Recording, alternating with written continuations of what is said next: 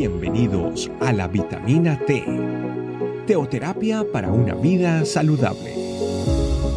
Tu programa para empezar bien el día.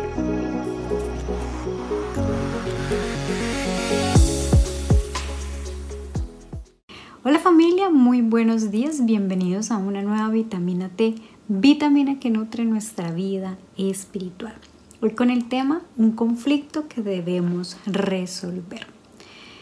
Quiero iniciar contando la historia o una fábula que quizás para usted es conocida. Es la historia de un hombre junto con su hijo y su burra que van camino al mercado.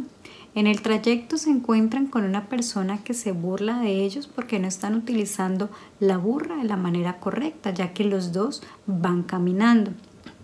Entonces el padre decide subir a su hijo sobre la burra.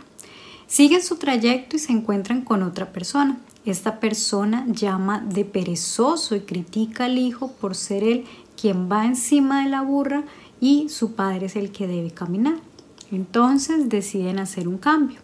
El padre se sube a la burra y el hijo es quien camina. Sigue su trayecto y se vuelven a encontrar con otra persona. Esta persona critica al padre por hacer que el niño sea quien camine. Entonces los dos deciden subirse a la burra. Se encuentran con otra persona y esta persona los critica nuevamente porque los dos están haciendo un peso para la burra. Esta historia nos lleva a entender que las personas siempre tienen un punto de vista, que las personas muchas veces se sienten en la posición de criticar, de juzgar, de señalar la manera en cómo nosotros nos actuamos. Y esta historia nos hace un preámbulo a lo que la palabra de Dios nos quiere enseñar. Vamos a ir al libro de Gálatas, al capítulo 1, verso 10. ¿Qué busco con esto?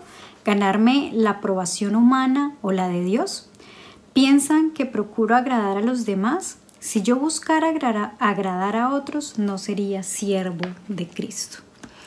En esta historia, aquí o en este pasaje que nos habla el libro de Gálatas, Pablo está haciendo una exhortación al pueblo de Galacia, ya que en, aquella, en aquel momento habían personas que estaban hablando de otro evangelio o estaban contradiciendo las enseñanzas que Pablo estaba, había dejado. Y una de las cosas que estas personas hacían era criticar lo que Pablo estaba haciendo, que Pablo lo que él quería era buscar el agradar a las personas. Y es aquí donde en relación con la historia inicial vemos que el ser humano tenemos esa tendencia a querer que todo lo que nosotros hagamos sea para complacer a las demás personas, cuando lo verdaderamente importante y lo que nos enseña el pasaje de hoy es que nosotros tenemos que agradar a Dios. Y este es un conflicto que tú y yo necesitamos resolver. Es un conflicto que así como Pablo lo vivió, hoy día Muchos de nosotros todavía lo seguimos viviendo, porque para nosotros quienes seguimos a Cristo, quienes tenemos una fe sólida, quienes buscamos alcanzar las cosas celestiales, vamos a encontrar constante oposición, vamos a encontrar personas que nos van a señalar, personas que nos van a juzgar, personas que nos van a criticar, personas que nos van a hacer sentir quizás inferiores.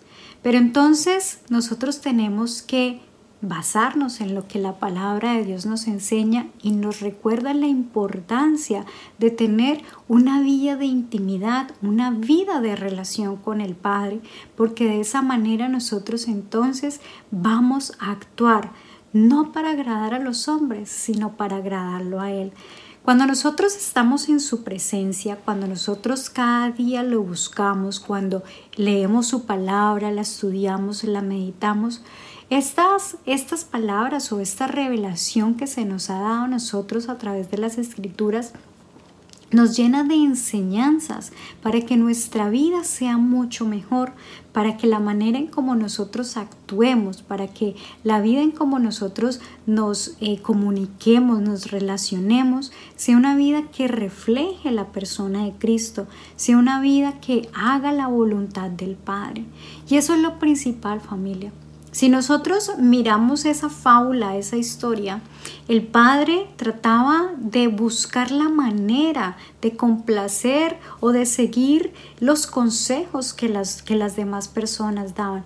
Pero eso es algo que nunca vamos a poder lograr porque las personas nunca vamos a estar satisfechas con la manera en que otras personas actúan. Siempre vamos a querer tener una opinión, siempre vamos a querer basarnos en nuestro propio conocimiento y en nuestra propia creencia. Pero lo que Pablo hoy nos habla, lo que el Señor hoy nos dice, es que nosotros tenemos que fijar nuestra mirada en Él. Nosotros tenemos que poner nuestra mirada en Cristo, quien fue el autor y consumador de la obra más maravillosa que alguien haya hecho por nosotros.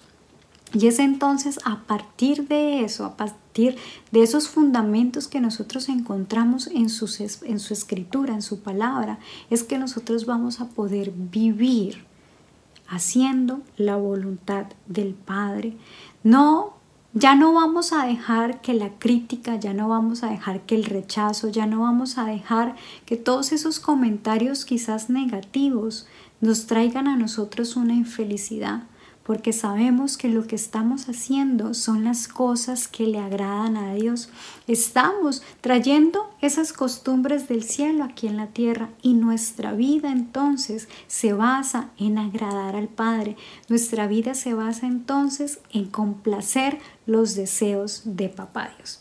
Así que familia, es tiempo de que nosotros resolvamos este conflicto ¿A quién estamos agradando? ¿A los hombres o a Dios?